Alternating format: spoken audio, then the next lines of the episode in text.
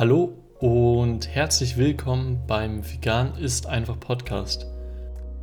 Deinem Podcast für den erfolgreichen und unkomplizierten Einstieg ins vegane Leben.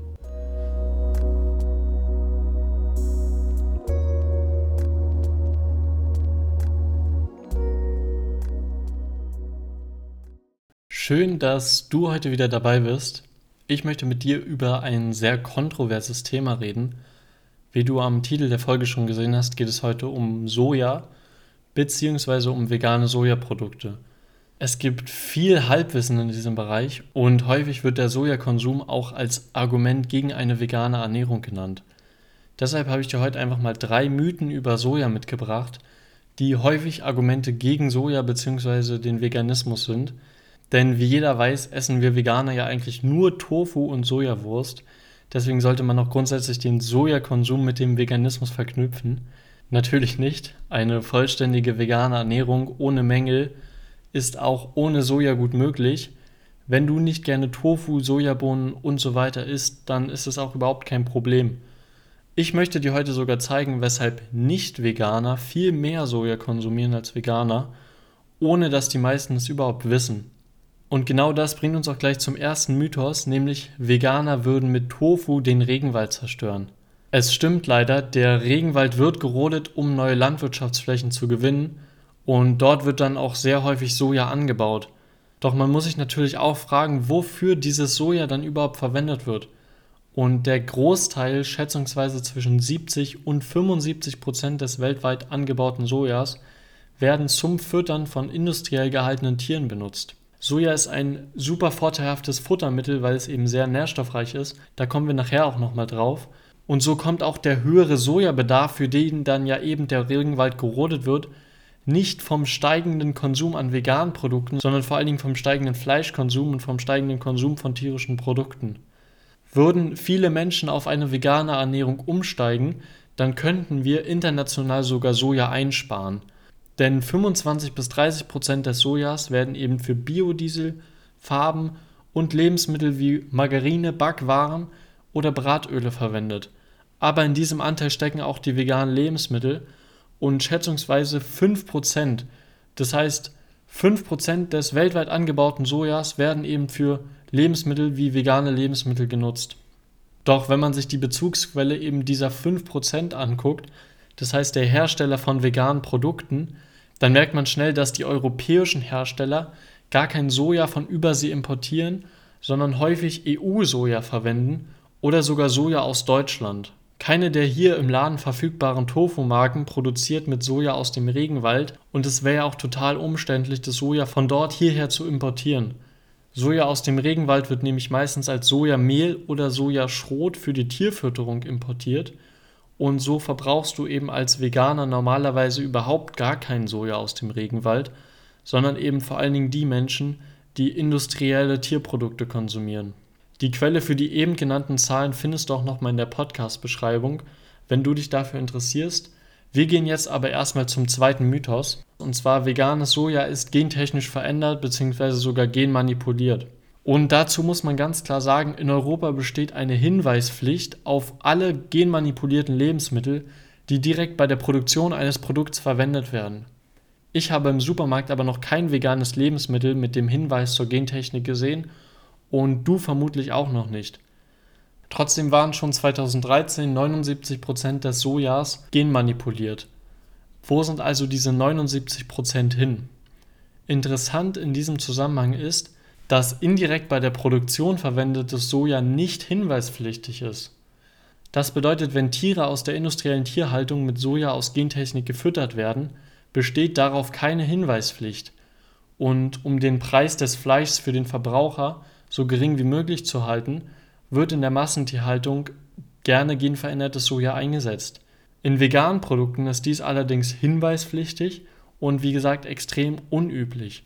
So verbrauchst du mit dem Konsum von industriellen Tierprodukten nicht nur wahrscheinlicher Soja aus dem Regenwald, sondern auch wahrscheinlicher genmanipuliertes Soja als bei einer veganen Ernährung mit Sojaprodukten.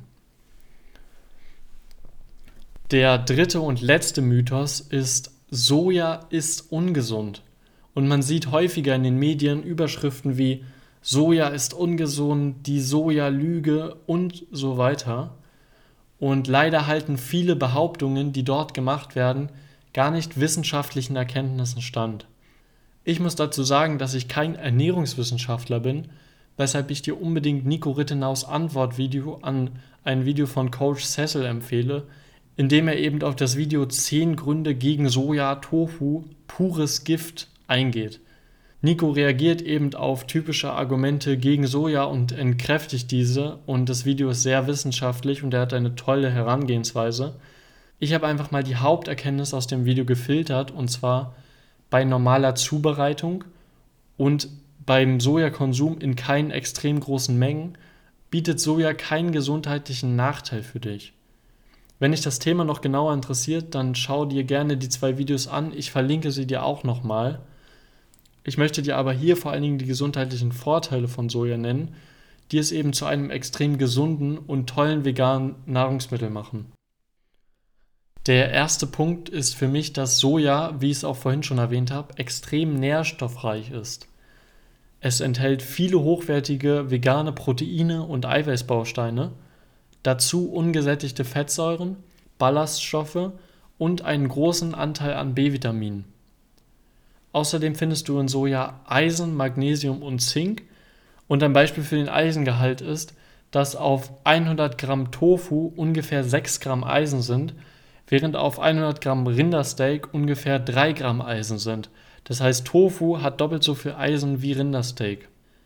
Außerdem werden bei der Erhitzung schädliche Stoffe wie Lektine inaktiviert und in der Produktion oder bei dir zu Hause werden die Sojabohnen ja erst erhitzt, damit sie für dich überhaupt bekömmlich sind. Das heißt eben, die Schadstoffe, die auch häufig Kritikpunkte gegen Soja sind, werden schon bei der Erhitzung inaktiviert. Der letzte Punkt ist, Soja in veganen Produkten ist meistens bio- und gentechnikfrei. Wie wir auch schon in den ersten beiden Argumenten herausgefunden haben, handelt es sich eben meistens um EU-Soja aus Bioqualität und eben gentechnikfrei, solange draußen auf dem Produkt kein Hinweis ist. Ja, ich hoffe, ich konnte dir einige Sorgen über Soja nehmen. Vielleicht hast du auch gute Argumente mit an die Hand bekommen, falls du mal wieder in einer Diskussion mit einer Person bist, die eben Veganismus direkt mit Soja aus dem Regenwald, Gentechnik Soja oder eben ungesundem Soja verknüpft.